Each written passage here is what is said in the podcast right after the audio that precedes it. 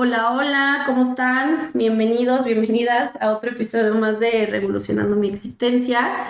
Hoy tengo una invitada muy especial para mí, la psicóloga Marcela Olavarría, que está especializada en neuropsicología y vamos a hablar de diferentes temitas que influyen claramente en la neuropsicología, este, entre hombre y la mujer, que creo que me parece un tema súper interesante, del cual podemos sacar mucho provecho, ojalá lo disfruten.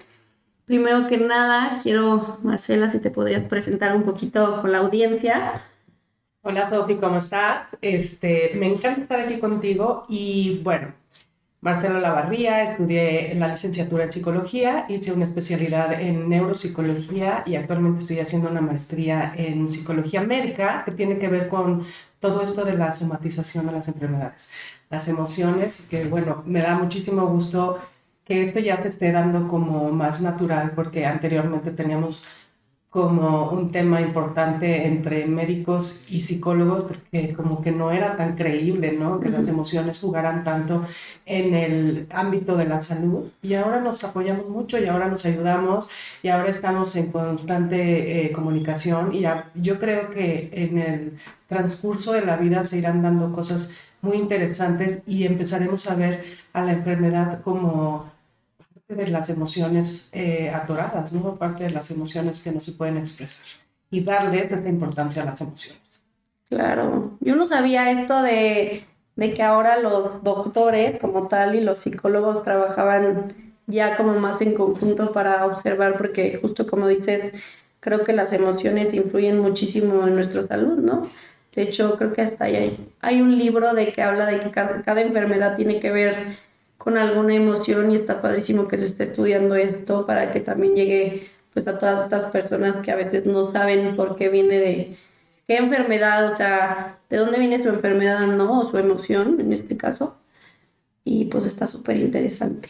Bueno, y a ser conscientes que traemos una historia, algunas generaciones, ya no todas, afortunadamente me parece que en generaciones como la tuya ya se da un poco más este conocimiento de que las emociones son súper importantes. O sea, acuérdate, bueno, no sé si te acuerdas, te han platicado tus papás, que antes era este tema de por qué lloras, no llores, no te enojes, otra vez enojado, este, no se veían tan fuerte, ¿no? Por ejemplo, las mujeres había este tabú de que si te reías tan exagerado, ah, ya eras como una, pues no sé, una conducta fuera de lo natural en la educación, ¿no?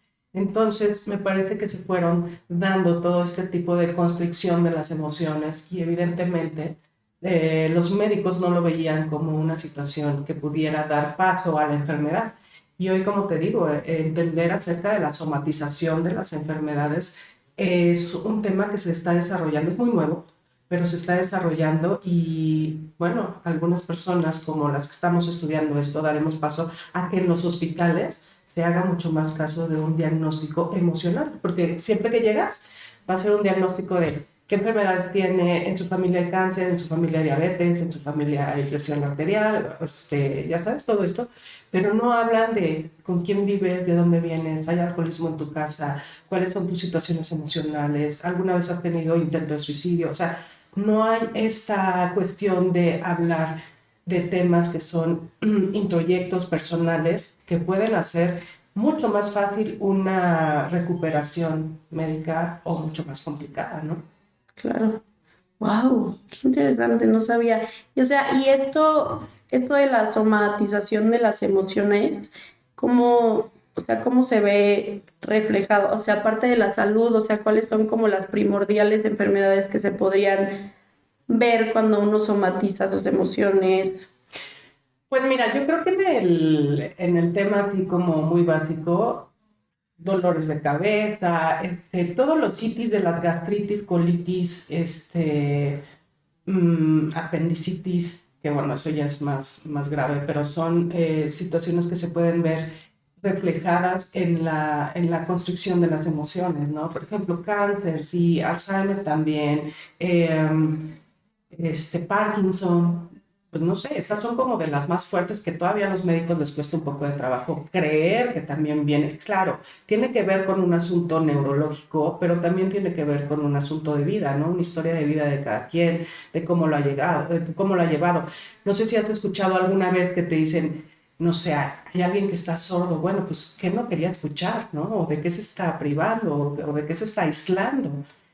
Mm, todavía hay como muchas dudas con esto, pero ya hay también bastantes investigaciones que nos dejan ver que somos también eh, la parte responsable de llegar hasta esos lugares. Wow. Y ya como para meternos un poquito en el tema de la, bueno, que creo que tiene que ver mucho, o sin embargo es, ¿cómo definirías este, la, la neuropsicología y la importancia de esta, o sea, que tus pacientes que llegan contigo, cómo es que se maneja, eh, cómo la trabajas y los resultados que pues pueden obtener los pacientes al, al, trabajar de esta forma con este tipo de terapia. Mira, antes de entrar a la neuropsicología como rama, eh, me gustaría hablar de las neurociencias. Las neurociencias son estas disciplinas que ahora se están Mira, se dice neurociencia o neurociencias y hay como un, pues no sé, una discusión, ¿no? Pero al final es una ciencia y son varias disciplinas que van, eh, se van intercalando en un estudio. Eh, la neuropsicología, por ejemplo, estudia lo que es las estructuras cerebrales, estudia las funciones de esas estructuras, estudia las patologías y estudia las bases, eh, las bases moleculares del cerebro, ¿no? Entonces, finalmente lo que hace la neuropsicología es converger en este camino con la neurología, que es la que está eh, encargada de las, de las funciones cerebrales, y entonces hacer un trabajo entre conductas, emociones, pensamientos y probablemente ciertas alteraciones que haya en, en la parte del sistema nervioso central.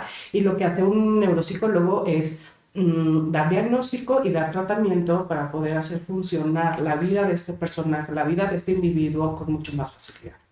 ¿Y el tipo de tratamiento es con terapia, se medica uno o, o depende mucho de la persona con quien estés tratando o cómo, cómo funciona? depende del trastorno, ¿no? Por ejemplo, podemos hablar de un TOC y un TOC, bueno, para quien no lo sepa, es el, este, ay, se me fue el nombre, trastorno obsesivo compulsivo, perdón, se me fue, trastorno obsesivo compulsivo, que este sí o sí lleva medicamento, porque es una situación que no se puede regular sin medicamento y además una terapia psicológica, ¿no? Entonces ahí, aquí entra un poco la parte de la psiquiatría, que estoy encantada que se den estos casos de, de mm, equipo entre un psicólogo, un psiquiatra, un neurólogo, porque entonces podemos hacer, yo, mira, les platico esto, es como cuando te pones de pronto a régimen alimenticio porque necesitas bajar ciertos kilos, ¿no? Entonces sí, dejas de comer pan, este, pizzas, bueno, carbos y todo eso. Pero de pronto si le metes el ejercicio, esto va a potencializar el efecto, ¿no? Entonces, esto sucede. Hay pacientes, como yo los veo, que no necesitan llegar a un psiquiatra, porque yo antes de mandar a un psiquiatra, bueno, probablemente voy a hacer estudios de cualquier otro tipo de cosas, hasta de glucosa, que es importante, antes de llegar a un psiquiatra. Pero si es necesario llegar a un psiquiatra, porque tienes un trastorno de esquizofrenia, tienes un trastorno de TOC, este, tienes ansiedad generalizada o una depresión o una bipolaridad, pues evidentemente van a hacer falta que te comuniques con un psiquiatra para poder llevar esto a la par, ¿no? Para poder ser multifuncional. Ok. Y por ejemplo, en esto de la neuropsicología y todo este tipo de tratamientos, ¿funciona diferente para una mujer que para un hombre? Mira, allá vamos. La, el cerebro de un hombre y una mujer, que es el tema de hoy, o sea, que vamos a hablar es cómo funciona un hombre, cómo funciona una mujer. Eh, Mira, para empezar, el cerebro del hombre y de la mujer son diferentes en muchos aspectos. Número uno, el cerebro de un hombre pesa alrededor de eh, kilo 250 eh, y el de la mujer un kilo, no, no, no, me equivoqué. El del hombre es de un kilo 350 y el de la mujer un kilo 250. Pesa más el del hombre. ¿Por qué pesa más el del hombre? No es porque tenga más estructuras cerebrales o tenga más neurotransmisores. Pesa más porque tiene mucho más grasa y agua. ¿Ok? Y el de la mujer eh, no tiene esa cantidad de agua ni tiene esa cantidad de grasa. El cerebro del hombre es asimétrico. El cerebro de la mujer es simétrico y eso le da mucho más eh, oportunidades de comunicación en las neuronas. Entonces, para empezar, nacemos con el mismo número de neuronas, sí o sí, y nacemos con el mismo número de neurotransmisores, que son las sustancias químicas que nos hacen eh, funcionar como la serotonina, dopamina, oxitocina, noradrenalina y, este, y bueno, muchas que, que para qué mencionamos todas, ¿no? Pero en realidad eso es lo que sucede, que tenemos la misma cantidad. Ahí te va. Donde es lo diferente es que nosotras, con las hormonas que tenemos cercanas a la ovulación, podemos segregar mayor concentración de ciertos neurotransmisores, por ejemplo, la oxitocina. La oxitocina es la hormona del amor, del apego y de la calma. Entonces, como somos mujeres y tenemos estos grados de, este, de hormonas, lo que nos hace ser la, la, oxitocina es que nos volvamos un poco más dramáticas, por ejemplo. Eh, eh, es una hormona del apego que tiene sus ventajas y sus desventajas. Por ejemplo, las desventajas son estas, ¿no? Que de pronto somos demasiado apegadas a ciertas eh, relaciones, por ejemplo, y nos cuesta mucho más trabajo procesar un rompimiento. Y lo que tenemos en ventaja es que esto es lo que nos permite eh, que cuando estamos embarazadas los huesitos de la cadera y todo esto se elonguen para que pueda pasar por el conducto vaginal el, el bebé, ¿no? Y todo esto hace la oxitocina. Y también este apego al bebé y estas emociones que se, se intercambian con el bebé. Entonces tenemos como solamente eh, diferentes grados de concentración en los neurotransmisores, pero no son diferentes los neurotransmisores. Tenemos los mismos el hombre y la mujer. O sea que entonces si, si un hombre y una mujer, bueno, hombre llega contigo con cierto caso, a lo mejor de, de apego, que, o sea, que la mujer y el hombre llegan con un caso de apego. Por estas leves diferencias, ¿se podría tratar al paciente de distinta forma o lo abordarías de, de misma forma por esto que explicas?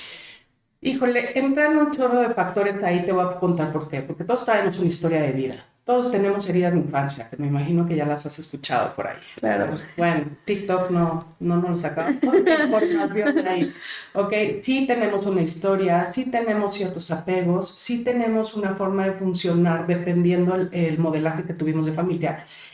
Depende de la persona, o sea, pero lo que sí hay que hacerle entender al paciente, y yo lo hago porque no necesariamente lo saben, es decir, tú tienes tal cantidad de oxitocina, por eso te está doliendo más ¿sabes? Por eso te está costando más trabajo dejarlo. El hombre, mira, te voy a poner un ejemplo. Y ya, yo ya me voy a adelantar, pero bueno, por ahí va. El hombre, cuando termina una relación, casi siempre eh, tiene, por ejemplo, si anduvo un año, tiene 28 días por cada año que anduvo con esa pareja, ¿me entiendes? Para desapegarse de la relación. O sea, si duras un año, en 28 días aprox, ¿eh? y hay sus, sus este, excepciones, en 28 días él ya va a estar así súper cool, ¿me entiendes? Así de, ve, que venga la siguiente, ¿ok? Por eso es que los hombres como que son eh, mucho más eh, rápidos de andar con otra mujer, ¿sabes? Y la mujer por cada año se va a tardar alrededor de tres meses, o sea, estamos hablando de que duró tres años con alguien, pues alrededor de nueve meses, un año se va a ir soltando como esa relación. Y esto tiene que ver con la oxitocina y esto tiene que ver con las estructuras cerebrales. ¿Pero que está interesante? Sí, oye, eso creo que también está muy interesante y creo que también nos ayuda, pues en mi caso como mujer, al comprender al hombre en muchas cosas, por ejemplo, en tu ejemplo, de que es más fácil o más rápido para ellos y no tomarlo desde la forma de es que nunca me quiso, le valí, este, todo fue mentira, sino verlo desde este lado, este, en este caso por la oxitocina, desde la neuropsicología y todo. Y creo que esto también nos ayuda a estar más en paz, ¿no? O sea, como que podemos comprender un poco más y nos ayuda un poco más también a estar en paz con nosotras mismas y decir, bueno, tiene una razón de ser, ¿no?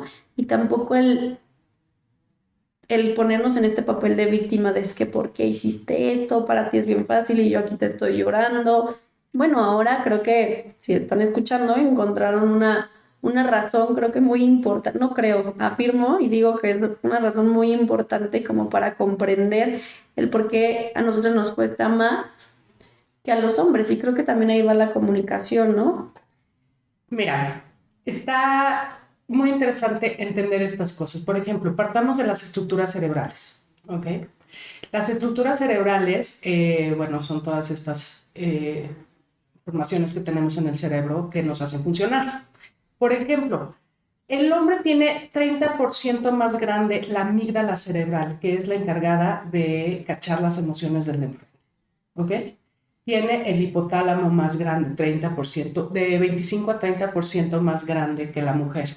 El, el, hipotálamo está encargado de regular la presión arterial, la, el ritmo cardíaco, el sueño, la libido. Ok, por esto un hombre todo el tiempo está así como que quiere relación sexual o que está pensando sexualmente 10 veces mucho más que una mujer, ¿vale? Y que cuando a lo mejor hay estas relaciones sexuales y de pronto el hombre con la facilidad del mundo se voltea y se duerme y la mujer está pensando, es que seguro se aburrió, es que seguro no me quiere, es que seguro no le importa, es que seguro... No tiene que ver con eso, o sea, tiene que ver con el hipotálamo. ¿vale? Y la mujer, por ejemplo, tiene mucho más grande el giro del cíngulo que está em, muy relacionado con los apegos, con la motivación, ¿sabes? O sea, es todo el tiempo es de querer hacer cosas novedosas. Está más grande algo que se llama el cuerpo calloso. El cuerpo calloso es la cisura que está entre el hemisferio izquierdo y el hemisferio derecho y es una callosidad por donde hay mucho más conexión neuronal y esta conexión hace que las mujeres seamos más rápido en muchas cosas. Y de ahí viene la parte multitask. A ver, eh, también hay sus excepciones, ¿no? Pero por ejemplo, cuando tú le dices a un hombre que lo amas, este hombre lo cacha en, primero lo escucha como en el 300 milisegundos y hasta los 900 ya lo entendió. La mujer a los 500 ya lo superentendió, ya lo pasó al hemisferio contrario. ¿Entiendes? Entonces tenemos esta capacidad de hacer esta conexión porque tenemos mucho más mielina. Pues sí, son términos muy, a lo mejor, muy... Muy de ciencia. muy de ciencia, pero si lo entendemos y lo investigamos, nos vamos a dar cuenta por qué somos tan diferentes los hombres a la mujer. Porque el hombre es tan práctico. O sea, por ejemplo, el hombre tiene una capacidad increíble eh, matemática y también esta parte eh, del espacio geográfico, o sea, te das cuenta que muchos hombres les dices, cuando vas a ir a una dirección y no traes actualmente ya el GPS, pero antes no había y le decías, bueno, pregúntale al de la esquina. No, o sea, no voy a preguntar, seguro yo llego, ¿no? ¿Por qué? Porque tenían, tienen esta como brújula integrada, mucho más fácil que una mujer. Una mujer a lo mejor es más despistada en esto de llegar a ciertas direcciones, pero la mujer tiene la capacidad de ver colores con mucho más este, brillantez, tiene la capacidad de escuchar mucho mejor que un hombre y tiene la capacidad también de, de este apego y de ser mucho más cariñosa que un hombre. Entonces creo que si entendemos todo esto, nos podemos hacer más fácil la vida de una relación amorosa.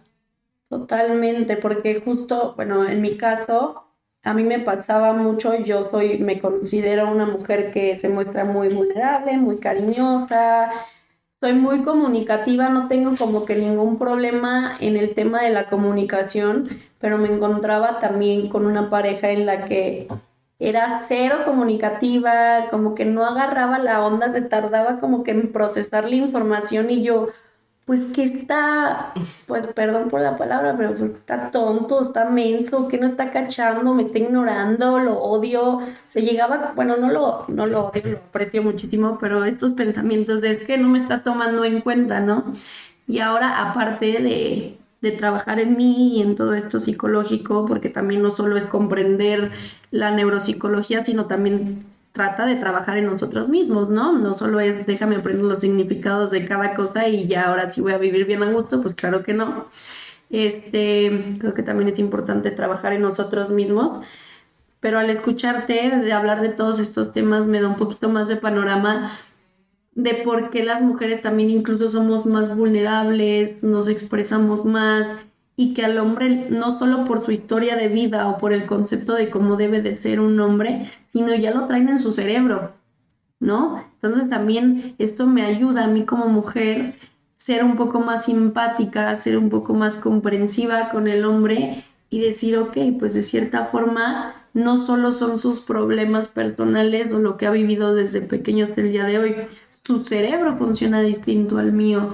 Entonces encontrar una forma, como tú dices, ¿no? Esto también nos ayuda como pareja, pues a encontrar un punto medio para ambos y comprender que funcionamos totalmente diferente y está bien y desde esa, desde esa diferencia pues existe pues el que nos complementamos como pareja, ¿no? Ahora te voy a decir algo, la verdad es que tener esta información no se trata de hacer eh, mención de que el hombre o la mujer sean mejor el uno que el otro.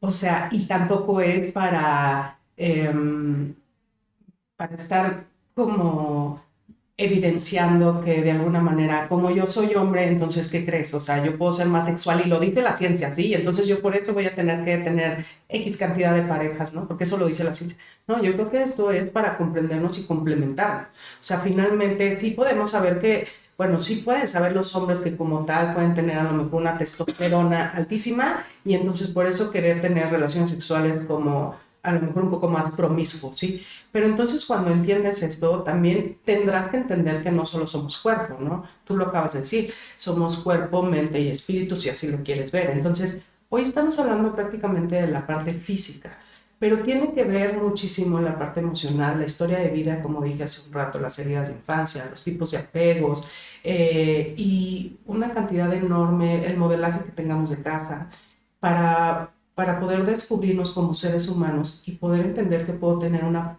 relación.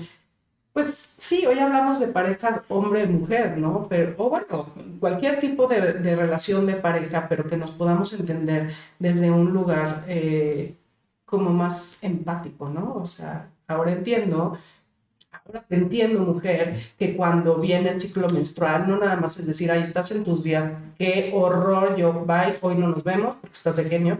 No, sino entender que en ese momento a lo mejor necesitamos un abrazo más fuerte, necesitamos a lo mejor esta parte del contacto físico para poder pasar también nosotros por esos días, ¿no? Claro, porque justo creo que vivimos en una sociedad en la cual nunca, sí creo que lo digo mucho aquí en el podcast, como que no nos observamos a nosotros mismos, no trabajamos en nosotros mismos y no llegamos al comprender el por qué por qué actúa el otro de esa forma, ¿no? Como dices, somos mente, espíritu este, y cuerpo. Entonces, si desde, no nada más, nada más estoy juzgando la mente este, y las emociones de la otra persona y el físico y lo que sea, pero no yo no logro tener una comprensión del por qué esa persona está actuando de cierta forma, ya sea este, por sus carencias, por trastornos que incluso una persona puede llegar a tener. Eh, en las mujeres, eh, esto que dices del ciclo, de las hormonas, que, que, a veces nos hacen actuar de muy distinta forma de los hombres.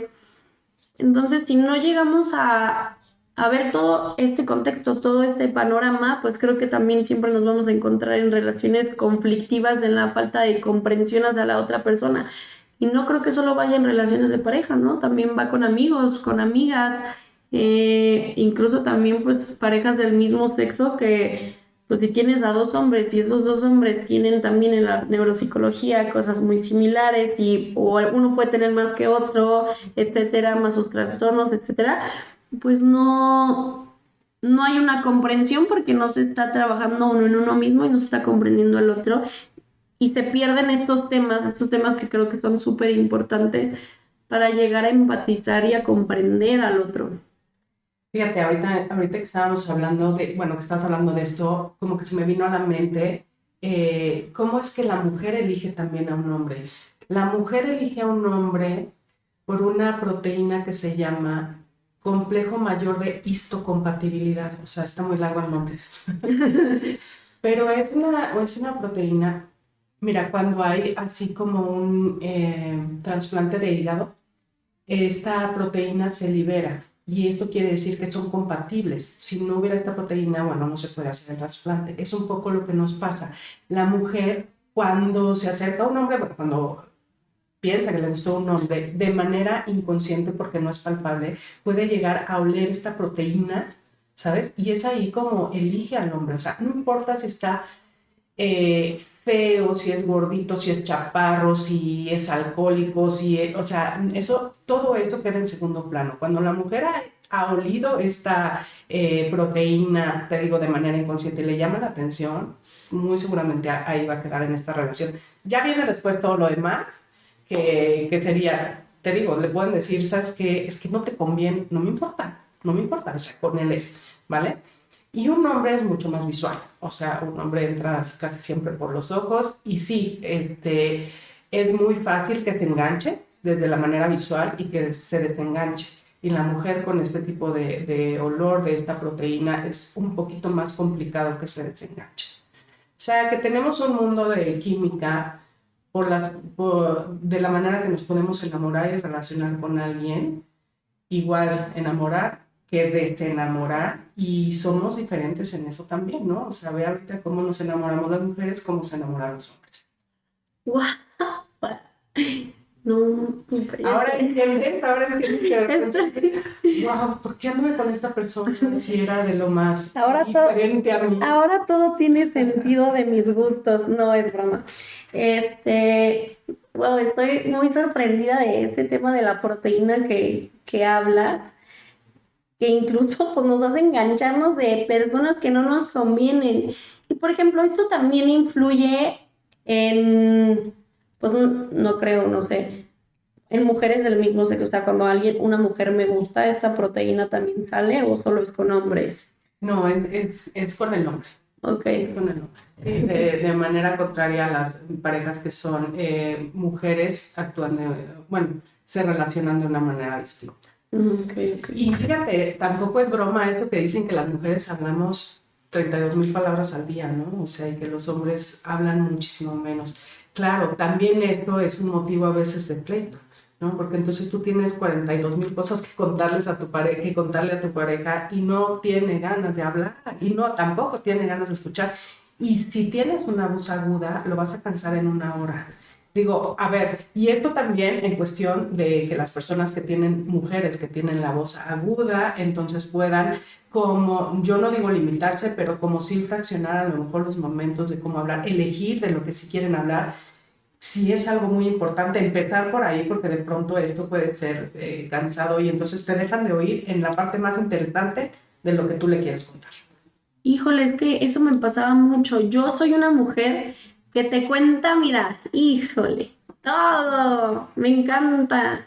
Me encanta que mi pareja, o sea, ser muy expresiva con mi pareja y decir y decir y decir. Y hubo una en específico que me llevó muy bien con él, pero salí con él un tiempo y en el que me dijo, me hago bien, o sea, es que hablas mucho, no puedo con tanto. Me enviabas muchos mensajes, me contabas absolutamente todo y no puedo con que me cuentes todo. Y yo me sentí la más agredida, la de que, no, es que si soy una intensa, es que ya, ya lo hago bien si llega otro hombre mejor me limito y hasta que dije, no es cierto, o sea, pues tal vez así soy y va a llegar o a lo mejor tratar de comprender cómo actuar o así, o sea, yo solita me empecé a cuestionar, no limitándome, pero sí, o sea, ahora que dices esto también digo, wow, o sea, todo lo que me has dicho me ha pasado, ¿no? O sea, y me he puesto en una posición también de víctima y de decir es que no me escuchan y ahora pues sabiendo cómo funciona también el hombre, pues dices, ok,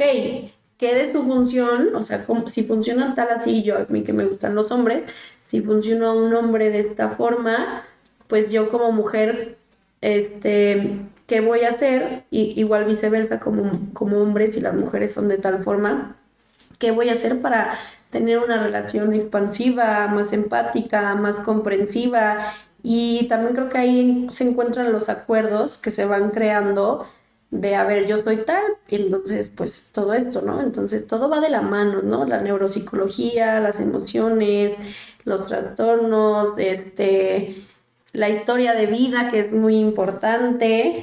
Entonces, wow, está muy interesante todo esto.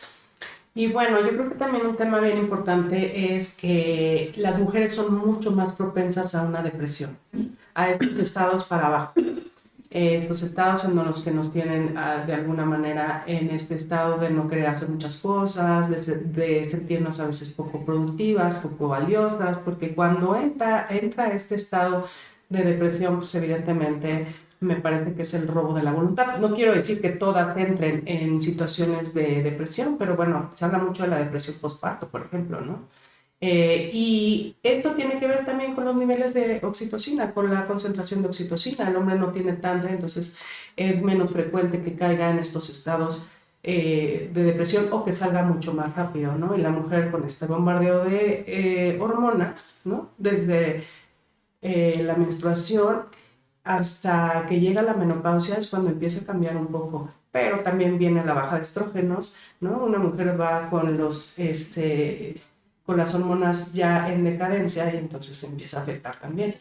Cosa que los hombres también lo pasan, pero no se manifiesta de la misma manera, ¿no? La menopausia trae consigo muchas, eh, muchas situaciones que son muy evidentes, ¿no? Como el estado de ánimo, como el carácter de pronto un poco más denso, eh, la falta de sueño, la sequedad, eh, la resequedad en todas las mucosas del cuerpo, por ejemplo, se vuelve un poco más complicada las relaciones sexuales, eh, se vuelven menos frecuentes y pues, menos, menos ganas de tenerlas, ¿no? Entonces, no soy una experta en menopausia, evidentemente, esto estaría bien padre platicarlo con la ginecóloga, pero sí es cierto que de ahí también empieza a haber como a lo mejor ciertos temas entre pareja, porque un hombre puede ser, eh, eh, puede ser reproductor hasta los 80 años. O sea, puede tener esta vida reproductiva hasta los 80 años, puede tener un hijo. Y una mujer ya, o sea, a partir de los 50 esto se vuelve casi imposible, ¿no? Entonces, te digo, se, se acaban un poco las ganas y todo esto.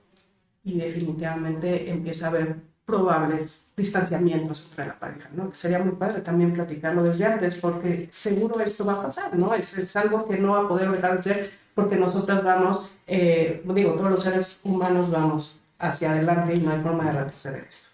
Claro, y esto de del uso de, hablando de la, del tema de las hormonas, de la menopausia y todo esto, quiero, quiero preguntarte de los anticonceptivos y también los anticonceptivos este, en las mujeres, cómo si afecta su líbido, si afecta todo este tema de, bueno, sabemos que sí afecta el tema de carácter y así, porque hasta casi que siempre uno dice a veces, yo que he estado en anticonceptivos, digo, es que son los anticonceptivos que ya me traen loca.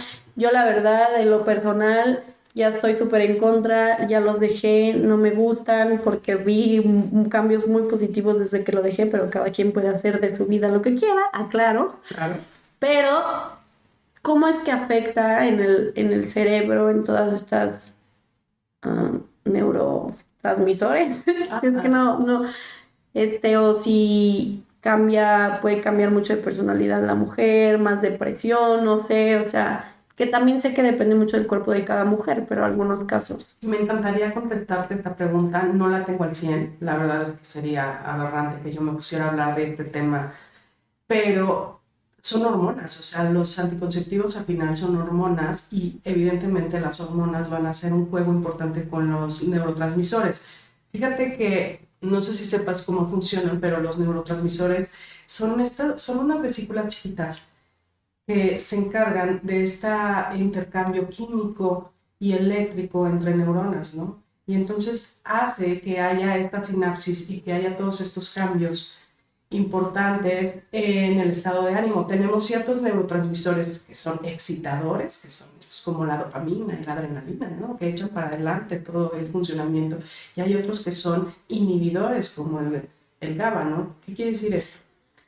Que eh, de alguna manera no hay un sobreexceso de dopamina, porque si tuviéramos un sobreexceso de dopamina, entonces estaríamos probablemente locos. Tiene que haber este equilibrio. Y en cuanto a lo que me dices de los eh, anticonceptivos, eh, solamente puedo opinar que son hormonas y que claro que entran en el juego de los neurotransmisores, pero pues esa respuesta sí. está perfecto, no, no, no, te preocupes.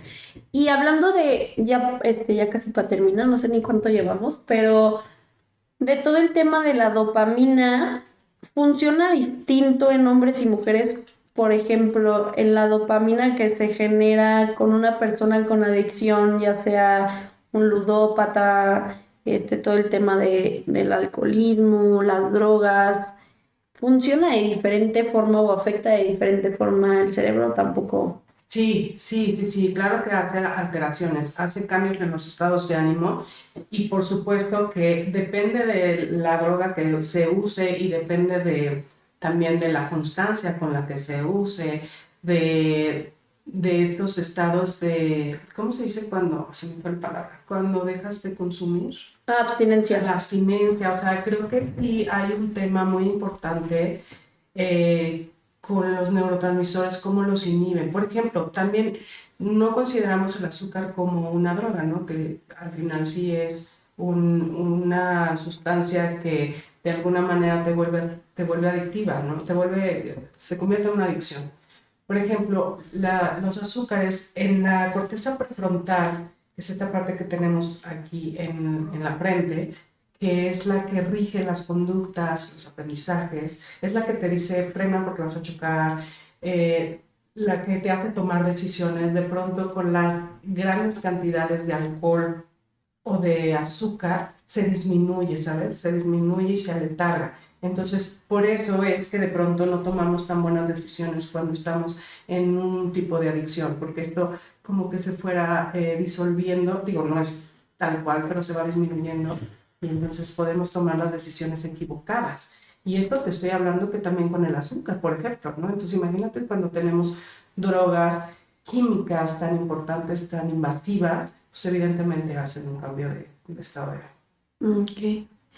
Y ya para acabar, yo tengo una pregunta. Este, ¿Cuál de todos estos temas que tocamos que crees que, que es la distinción más fuerte en, en todo este tema que, que podría ayudarnos a tanto mujeres como hombres a comprender la diferencia, pues sí, de, de nosotros mismos, ¿no? O sea, de, de los sexos.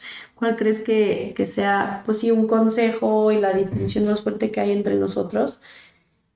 que nos ayude, ya hasta repetir la pregunta, que nos ayude a ser más comprensivos el uno con el otro, ¿no? Tanto mujeres hacia hombres y hombres hacia mujeres en el tema de, de todo este cambio de, de neuropsicotransmisores.